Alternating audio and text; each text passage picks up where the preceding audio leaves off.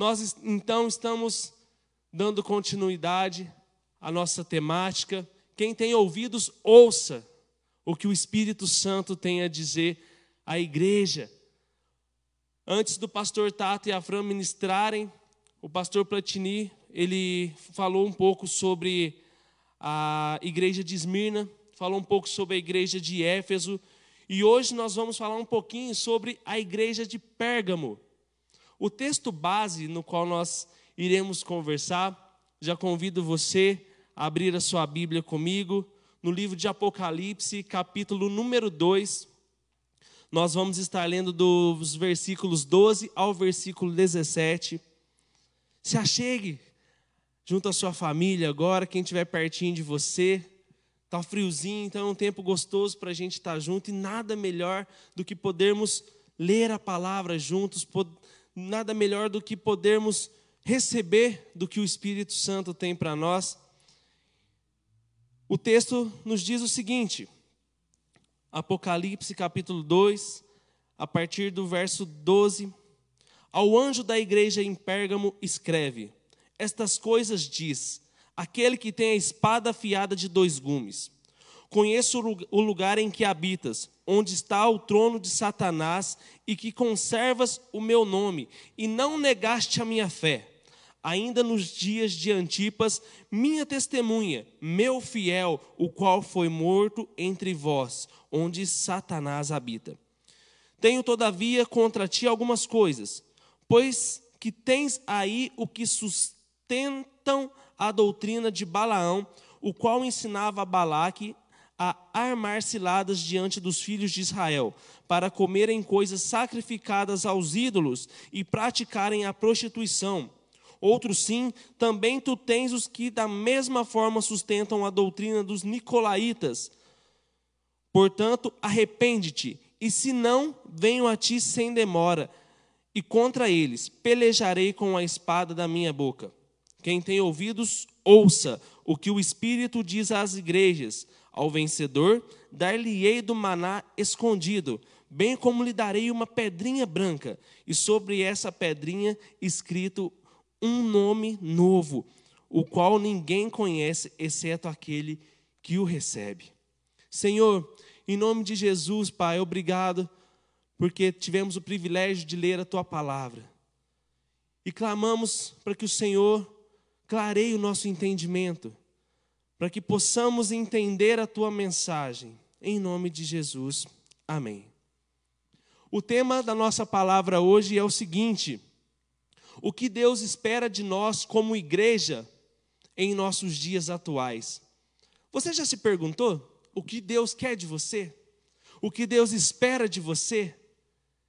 Você já teve por acaso aquele momento no qual você se pegou refletindo no que você trilhou até agora na sua história, o que está diante de você.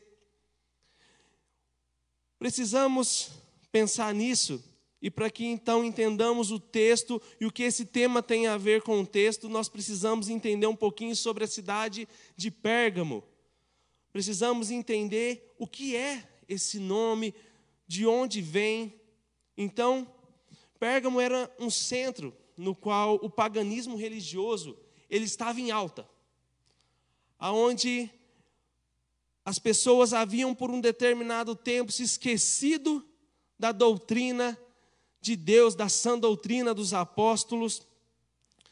Pérgamo também era uma cidade conhecidíssima naquela região, principalmente, é uma curiosidade muito legal sobre essa cidade, é que ela comportava a quinta maravilha das sete maravilhas do, dos tempos é, antigos, do mundo antigo, né? Sendo assim, Pérgamo, ela era uma cidade conhecida, era uma cidade que recebia visita, era uma cidade onde existia um imperador chamado Augusto, um, personagem que era muito era notório por conta é, do seu do seu regimento daquela cidade, aonde a libertinagem era clara, era aberta, existia então um liberalismo muito grande naquela região, naquela cidade, no qual também Pérgamo comportava vários outros ídolos pagãos, Como eu disse, uma das maravilhas que existia em Pérgamo era o trono de Zeus, uma estátua gigantesca, algo para aquelas pessoas era algo fantástico, como os monumentos hoje que, que estão é, aqui no Brasil temos o Cristo Redentor, algumas outras é, cidades que comportam as pirâmides, enfim. Pérgamo era uma cidade movimentada, ela recebia muitas pessoas, muitas pessoas iam até aquele lugar, pois eles acreditavam que seria possível viver é, na presença de Deus e, ao mesmo tempo, viver na prática do pecado e, mesmo assim, ainda agradar a Deus. Então, podemos, diante dessa leitura que nós fizemos, enxergar tanto a igreja de Pérgamo, nos tempos antigos, podemos enxergar ela nos dias de hoje. Assim como nós podemos enxergar a nossa igreja nos dias de Pérgamo. Porque a mesma falha que a igreja vivia, hoje nós vivemos. Nós vivemos nessa ilusão. Nós acreditamos que Deus está acima de todas as coisas, mas quando somos colocados à prova do nosso amor por Deus, colocados na parede, nós, por muitas vezes e muitas situações, escolhemos então o mundo. Não renunciamos àquilo que Jesus pede que nós renunciemos, porque de certa forma cauterizamos o nosso pecado, a ponto de dizer que ele não é pecado, e assim estava vivendo o povo daquela cidade. Eles tinham um entendimento de quem era Deus, como nós lemos um primeiro personagem principal dentro do contexto é Antipas, o pastor da igreja de Pérgamo. É muito interessante, muito legal que nós vemos o próprio Jesus dizendo: Ele é a minha testemunha, o meu fiel. Percebemos então um carinho de Jesus ao falar de, de Antipas. E algumas curiosidades sobre os personagens para que possamos entender melhor o texto. De todos citados, eu vou mencionando eles nas suas ordens. Antipas, então, ele era pastor da igreja de Pérgamo. Né? Segundo Tertuliano, pai da igreja no primeiro século, é, Antipas foi morto de uma forma, digamos, muito cruel. Ele foi colocado dentro de um boi de bronze, preso lá dentro, e esse boi no qual ele havia sido colocado, esse boi foi lançado ao fogo. Agora imagina só, Antipas dentro daquele boi sendo é, aquecido pelo fogo, o sufoco, a falta de ar. Então Antipas morre de uma forma muito cruel, mas Antipas morre sendo um mártir pelo Evangelho. Ele não negocia, ele não abre mão. Naquele tempo no qual Pérgamo estava sendo bombardeada pela, pelo liberalismo, pela libertinagem, pelo paganismo, ele não negocia. Se você, por acaso, não notar uma semelhança com o que algumas igrejas estão vivendo hoje, você pode deixar aqui nos seus comentários, mas a realidade é essa. Nos dias de hoje, muitas pessoas estão sendo martirizadas porque elas não têm negociado a sua fé, elas não têm deixado de lado o cristianismo, elas têm pagado o preço. É pela graça que nós estamos no Brasil, um país que até o presente momento podemos então cultuar a Deus é, hoje com as nossas lives, logo em nome de Jesus poder estar vindo à igreja, mas existem países que se você ao menos pegar a folha de uma Bíblia, você pode ser morto. Nós vemos vários testemunhos de pessoas que tiveram aí suas casas arruinadas, suas vidas tiveram que ser é, mudadas para outros países por conta disso. Então, Antipas resiste à apostasia até a morte, recebendo então um título maravilhoso do próprio Jesus, de minha testemunha. Minha testemunha fiel, ou seja, aquele que não negou se tornar Marte em nome do amor de Cristo. E isso é muito forte para nós, porque hoje, o que Deus espera que nós sejamos? O que Deus espera de nós? O que Deus espera de mim, de você? Primeiro, que nós não negociemos a nossa fé, que nos mantenhamos fiéis até quando ser fiel não faz sentido. Isso você vai perceber. Um outro personagem que eu gostaria de falar com você, mencionado no texto, é Balaão. Muitos conhecem a Balaão pela famosa história de que a mula falou com ele. A mula falando com Balaão aqui, a mula falando com Balaão, nós conhecemos Balaão através disso, mas nós precisamos entender que mesmo sem muita credibilidade para a época, Balaão ele era um profeta. Balaão, ele ouvia a Deus, ele tinha ali o seu relacionamento com Deus, ele entregava a mensagem de Deus. E ele foi aquele que não negou a Deus, mas que encontrou um jeito de fazer com que o povo de Israel pecasse contra Deus. Não sei se você se lembra da história mencionada em Números. O povo de Israel está perto de entrar ali em Moabe. O rei de Moabe, Balaque, desesperado, procurando alguma alternativa para então vencer o povo de Israel, que estava rumo à terra prometida, ele busca uma alternativa em Balaão. Ele junta adornos, ele junta determinada riqueza, pesos em ouro e, e pede para que os príncipes da cidade de Moab levassem é, até Balaão, oferecendo todos esses essa riqueza em troca do amaldiçoar ao povo de Deus. Balaque queria que, como profeta, Balaão amaldiçoasse o povo. Balaão, então, consultando a Deus, é, diz para Balaque: Olha, eu não vou fazer algo que seja contra a vontade de Deus.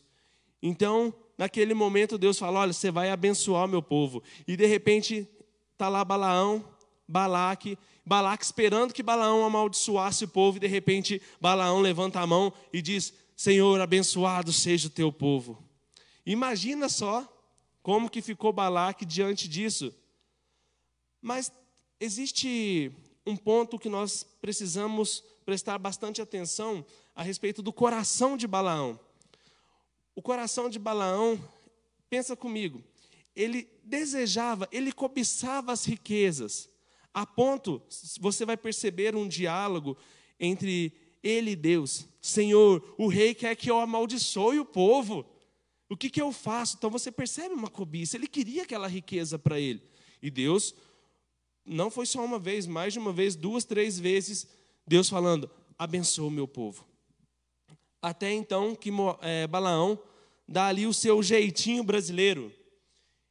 Ele resolve dizer para Balaque o seguinte: olha, eu não posso desobedecer a Deus, mas você pode fazer com que o povo de Israel caia. Caia no adultério, caia na prostituição, caia na idolatria. Então ele diz para Balaque enviar mulheres moabitas, prostitutas moabitas, para dentro do povo de Israel, e assim ele faz.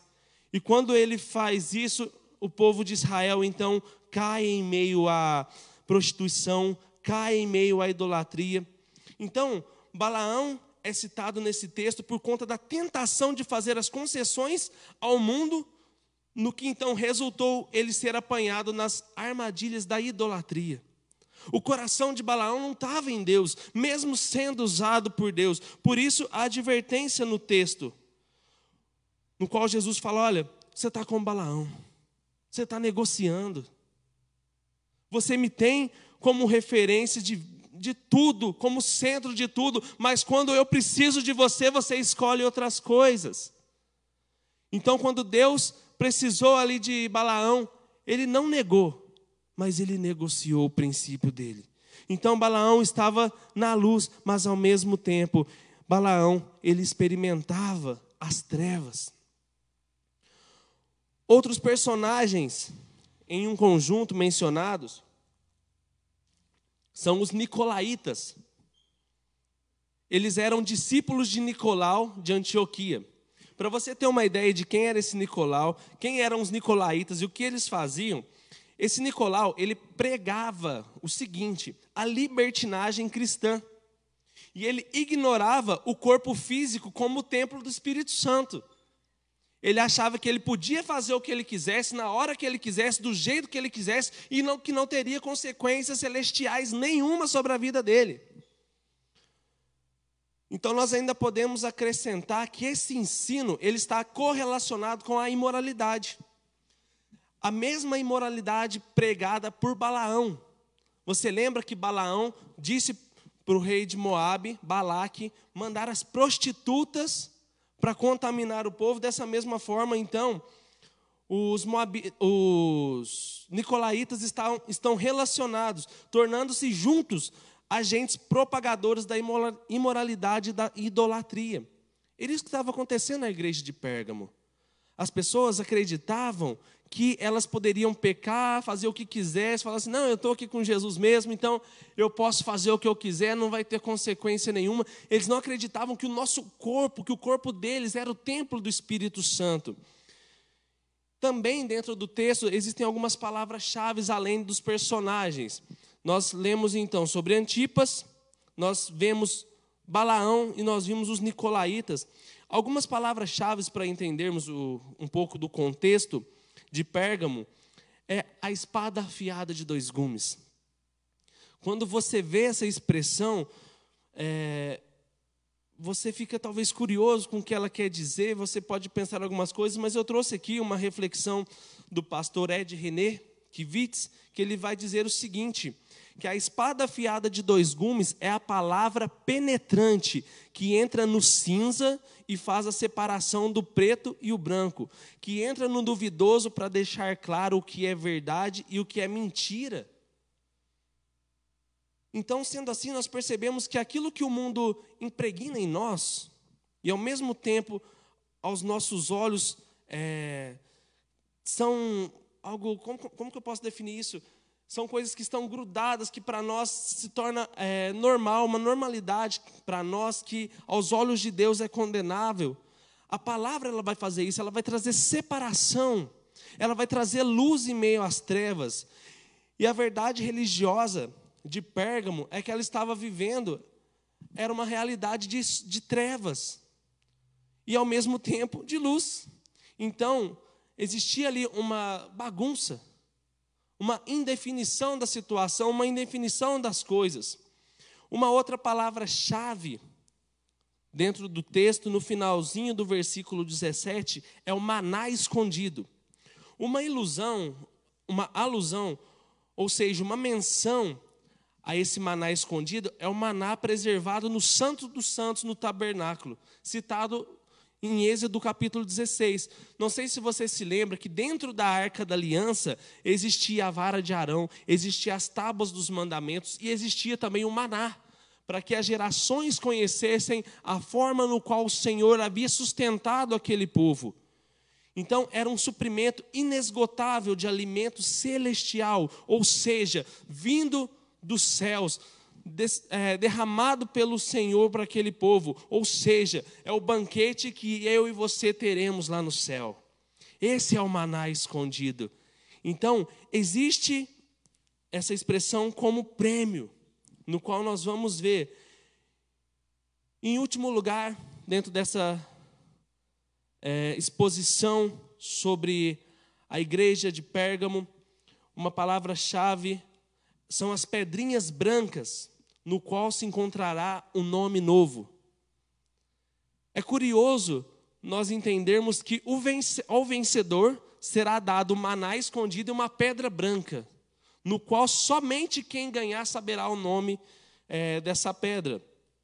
Então nós podemos ver, é, desde o início do ministério de Jesus, que o ato de Jesus renomear as pessoas era um ato dele revestir o indivíduo de autoridade. Você se lembra do que Jesus falou a Pedro? Simão, agora teu nome é Pedro, e sobre esta rocha está edificada a minha igreja. Tu és Pedro. Então, o ato de nomear, renomear de Jesus é dado nessas circunstâncias, aonde recebemos uma nova identidade, uma identidade no qual somos revestidos e blindados pelo sangue do Cordeiro Jesus. A pedrinha branca aqui, então, é a sentença de absolvição dos nossos pecados. Aquele que entender a justificação no qual Jesus veio, pagou um alto preço, aquele que entender, a esse será dado uma nova vida, a esse será dado uma nova identidade. Então, se você está cansado do velho homem, chegou a hora de você tomar a tua pedrinha branca pela mão. Chegou a hora de você assumir um compromisso com o Senhor Jesus. Três aspectos de Pérgamo para nós finalizarmos então essa introdução é: primeiro, Cristo vê uma igreja instalada no meio do acampamento de Satanás. Isso nós podemos ver no versículo 13, que diz o seguinte: Conheço o lugar em que habitas, aonde está o trono de Satanás, e que conservas o meu nome, e não negaste a minha fé. Só essa primeira parte. Então Jesus via que o povo estava em meio ao acampamento de Satanás, ou seja, influenciados, contaminados por Satanás. Pérgamo era uma cidade que, é, que tinha um passado glorioso. Historicamente, era a cidade mais importante da Ásia. Se você for buscar dentro dos relatos de alguns historiadores, alguns teólogos, você vai ver que Pérgamo ela tinha a segunda maior biblioteca antes da vinda de Cristo. Só ficando atrás somente de Alexandria, onde ela possuía mais de 200 mil livros em pergaminhos. Então, veja só a glória da cidade. Em terceiro lugar, Pérgamo ainda era uma cidade destacada mediante ao paganismo religioso, no qual, diante do texto, nós podemos então perceber que Cristo não apenas conhece as obras da igreja de Pérgamo e as suas tribulações, mas ele também conhece as tentações da igreja. Ele sabia do que a igreja estava passando, e Jesus sabe do que nós estamos passando hoje. Não sei se você já disse alguma vez essa seguinte frase: Ninguém me entende, ninguém sabe o que eu passo. Eu tenho uma boa notícia para você. Jesus sabe do que nós estamos passando. Jesus sabe das aflições que tem atormentado a igreja nos dias de hoje, porque eram as mesmas aflições que atormentavam a igreja nos tempos é, ali no primeiro século. Então, perceba que Satanás, ele não teve êxito contra a igreja, usando da perseguição. Você se lembra do que aconteceu com Antipas? Ele não teve êxito, porque Antipas não negou a fé dele. Antipas foi colocado à prova e ele foi o vencedor. Agora eu e você somos colocados à prova e negligenciamos os princípios no qual aprendemos dentro da palavra do Senhor. Quando somos confrontados a abandonar determinadas coisas, tentamos negociar, achando que o que nós praticamos é só um pouquinho, não vai fazer diferença nenhuma, não vai implicar em nada. Mas uma notícia verdadeira é que o pecado ele nos afasta de Cristo. Ele nos separa, ele causa divisão, ele impede que sejamos sensíveis à voz de Deus, a ponto de dizermos que Jesus se calou, mas não, nós que estamos longe a ponto de não ouvirmos. Você está me ouvindo agora em um som bacana porque temos uma estrutura, mas se eu tirar o microfone e começar a gritar, talvez você vai me ouvir baixo, baixo, baixo. O problema é que nós colocamos divisores com os nossos pecados diante a Jesus.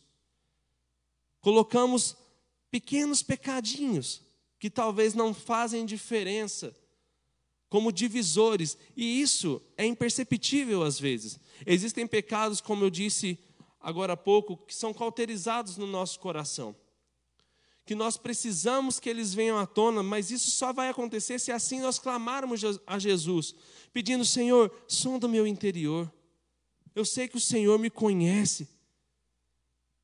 Tem a música do resgate, me conhece por dentro e sabe quem eu sou. Essa é a realidade de Jesus para a nossa vida. Ele nos conhece, mas o problema é que nós nos esquecemos disso. Nós temos a Jesus como um último recurso, enquanto ele deveria ser o primeiro. Perceba que a igreja de Pérgamo, ela aconteceu isso dentro da história dela. Ela deixou Jesus como último recurso. E aqui nós temos então é, três pontos para pensarmos juntos, mediante ao que Deus espera de nós como igreja nos dias de hoje. Primeiro lugar, Jesus nos conhece, Ele sabe quem somos e Ele sabe o que nós fazemos e sabe também o que nós estamos vivendo. Como nós conversamos no início da, da introdução, nós somos vistos em Pérgamo e Pérgamo então é vista em nós. Hoje, o pecado ele tem assolado a igreja. Ele tem dizimado a igreja. Ele tem trago separação, ele tem colocado e plantado sentimentos no qual nós temos ao invés de nos fortalecermos, eles têm nos separado. Nosso tempo, ele tem sido marcado pelas tentações e pelos pecados. O mesmo pecado e a mesma tentação que aquele povo sofreu, definindo na doutrina de Balaão e na doutrina dos é, nicolaítas, nós temos sofrido esses mesmos ataques. Nós temos visto lares sendo destruídos por conta da falta de amor, pela falta de firmarmos o nosso coração e o nosso compromisso nos princípios de Deus, nas virtudes de Deus. Qualquer problema que tenhamos em casa, seja na criação dos nossos filhos, nós olhamos para os filhos dos vizinhos, ah, eles são muito melhores. Olhamos para o marido ou para a esposa, dizemos que são muito melhores porque tudo é, se torna feio quando se perde o brilho. Jesus ele coloca um brilho no nosso olhar, no qual vemos da forma que ele vê, e quando nós nos separamos disso, nós enxergamos as coisas de uma forma que elas, na verdade, não são. O problema é que nós vivemos de uma forma no qual acreditamos poder sair do mundo e ele ainda continua, continua em nós. Não adianta, isso é, é, um fato que não é verídico, que se você sai do mundo, o mundo ele pode continuar em você. Não, a justificação de Cristo Jesus não é assim. Jesus ele pagou um altíssimo preço por nós, para que eu e você tivéssemos acesso a uma graça, que nós vamos falar daqui a pouco, uma graça preciosa, uma graça no qual justifica o pecador. Então, por isso, Deus enviou Jesus, para que eu e você tenhamos a oportunidade de nos arrependermos dos nossos pecados. E a realidade é que, diante disso, nós conseguimos falhar.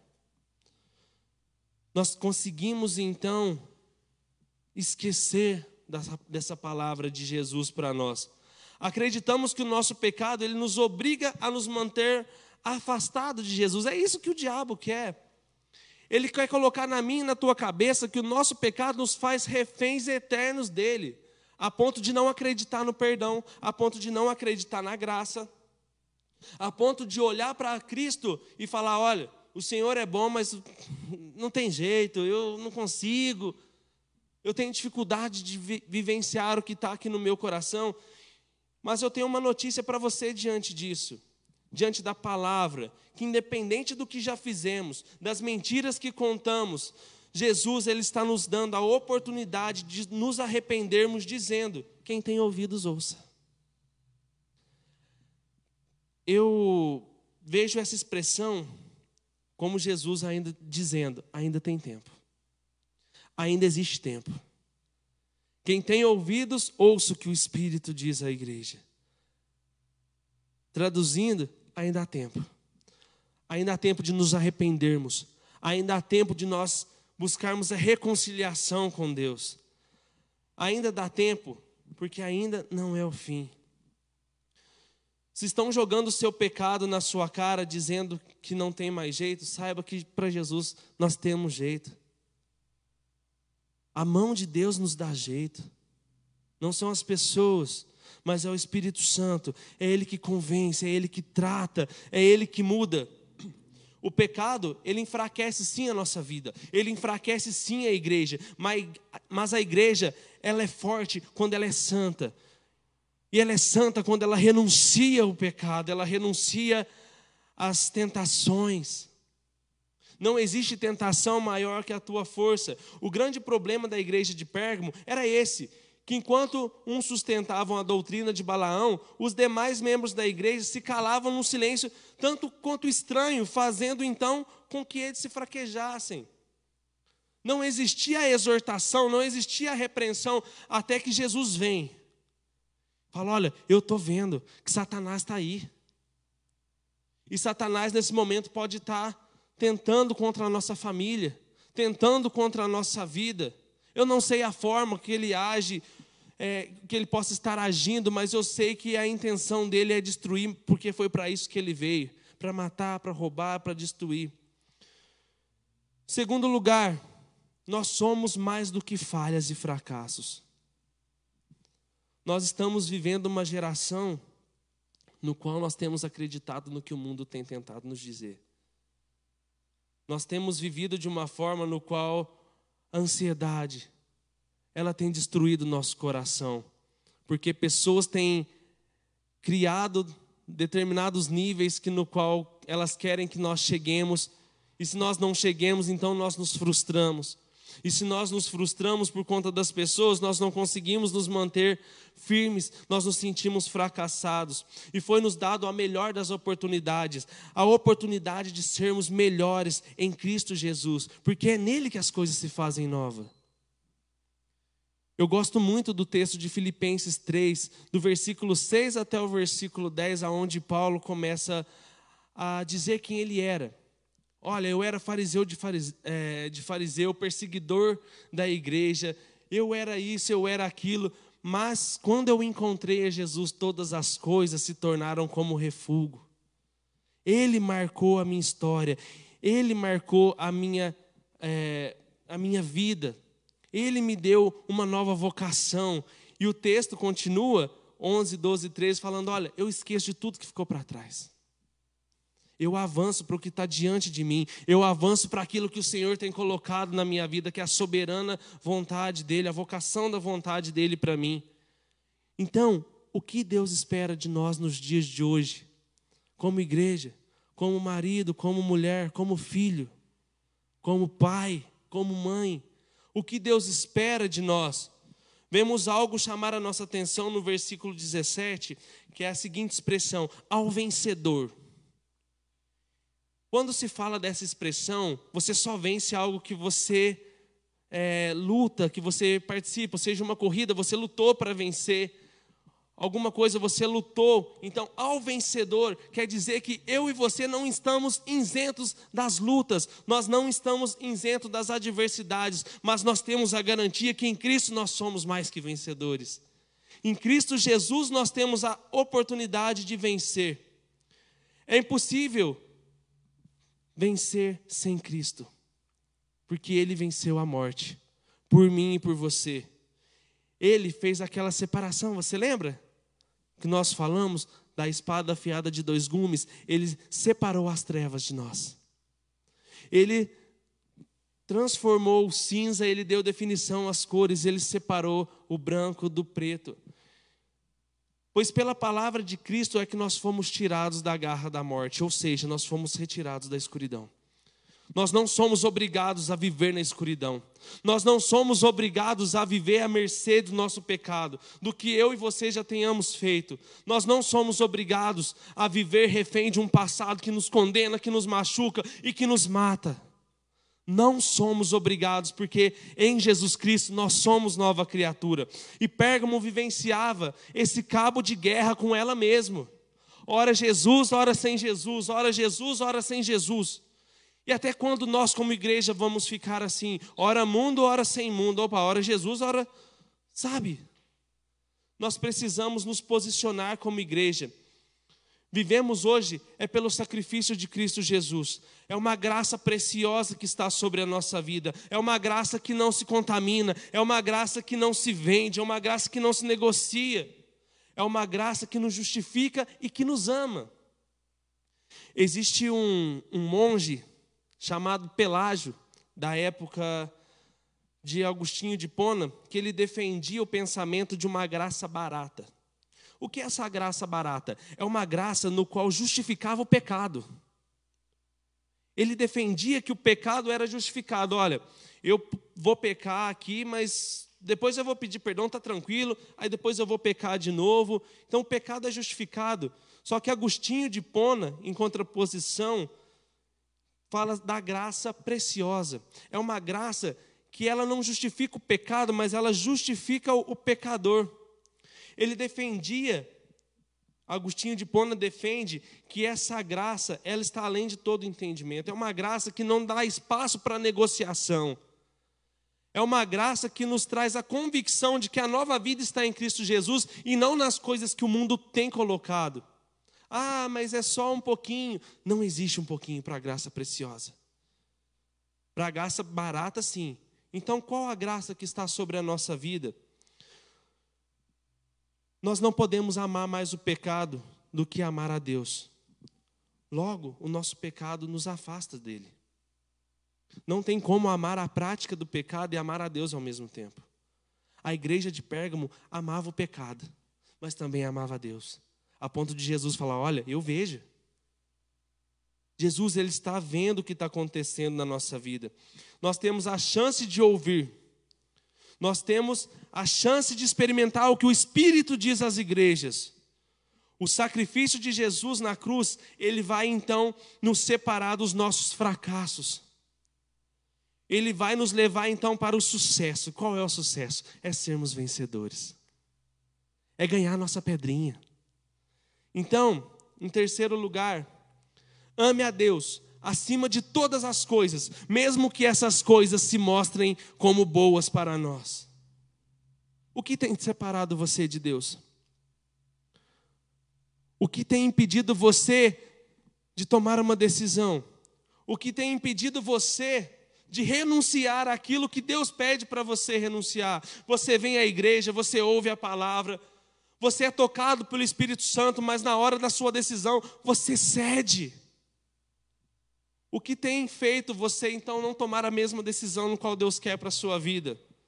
A vida com Cristo, ela nos possibilita respondermos algumas questões que são implicadas na nossa vida com Cristo. E uma dessas questões é o seguinte: temos conservado o nome de Cristo acima de qualquer coisa ou de qualquer pessoa?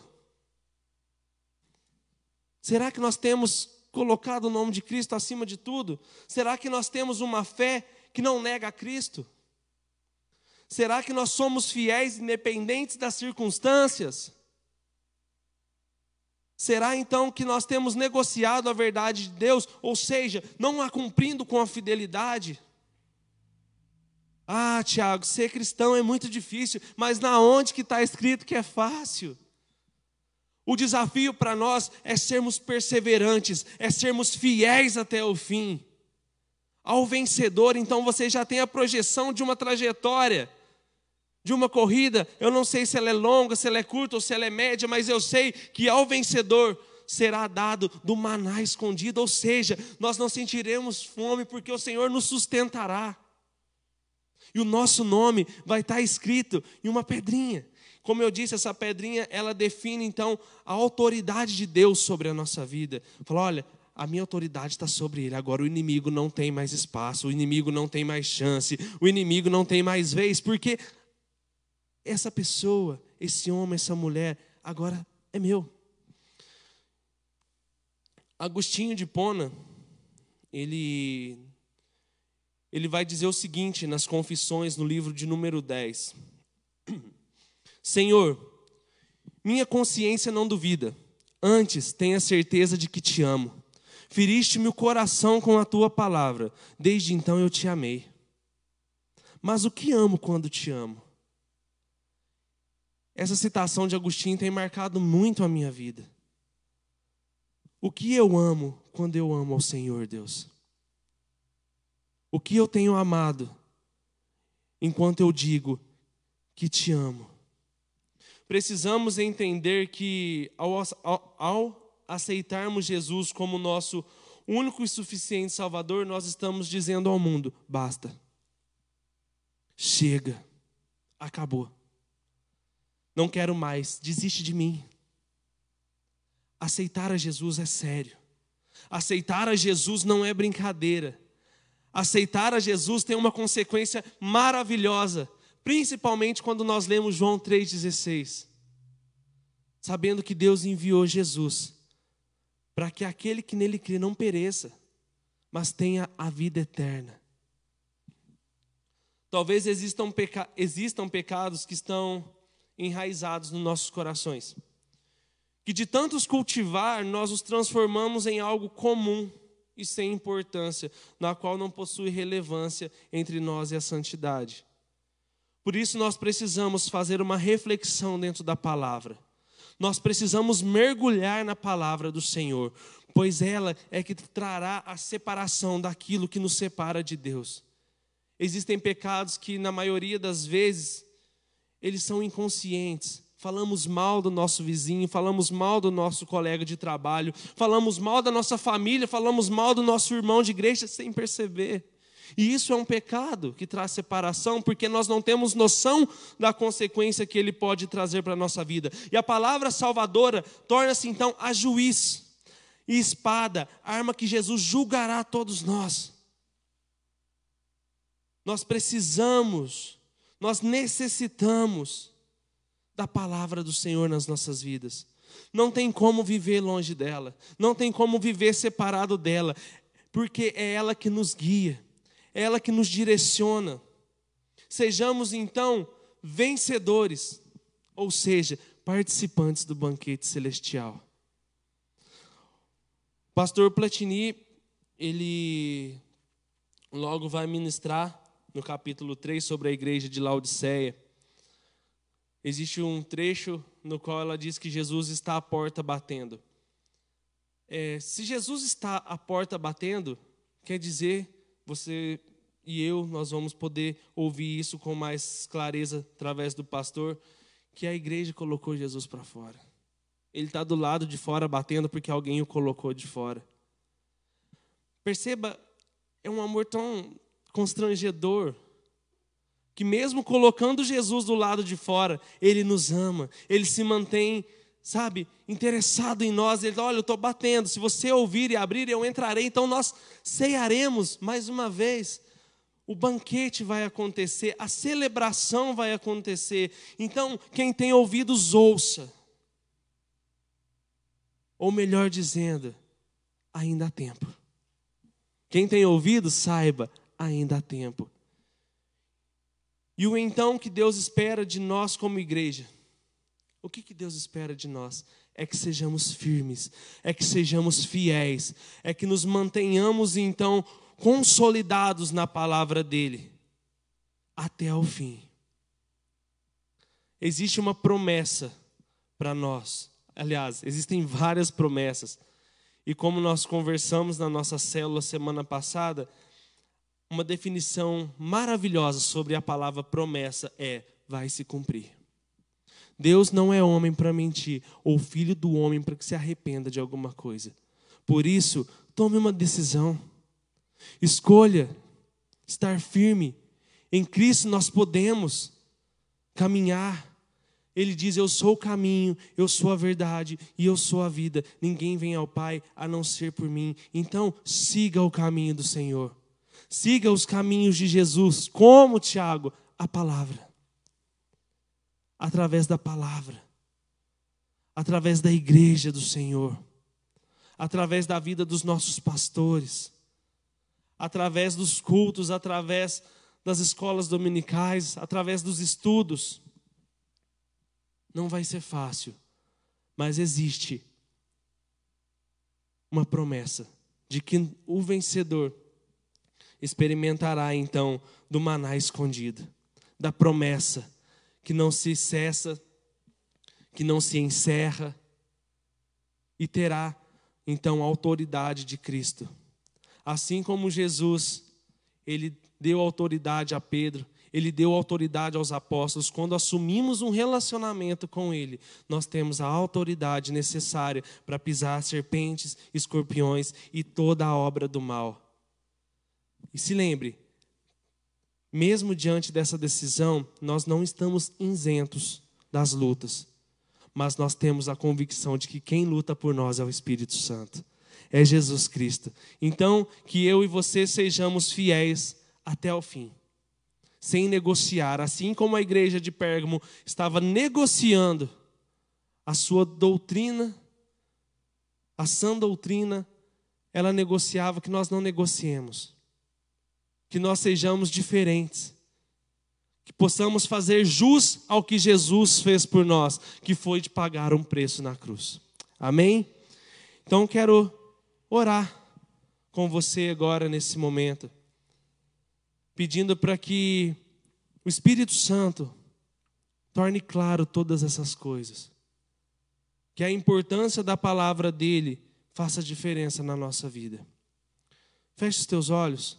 Senhor, nós queremos, Pai, nesse momento, nos render ao Senhor, nos colocarmos diante de Ti, confessando o Senhor como único e suficiente Salvador da nossa vida.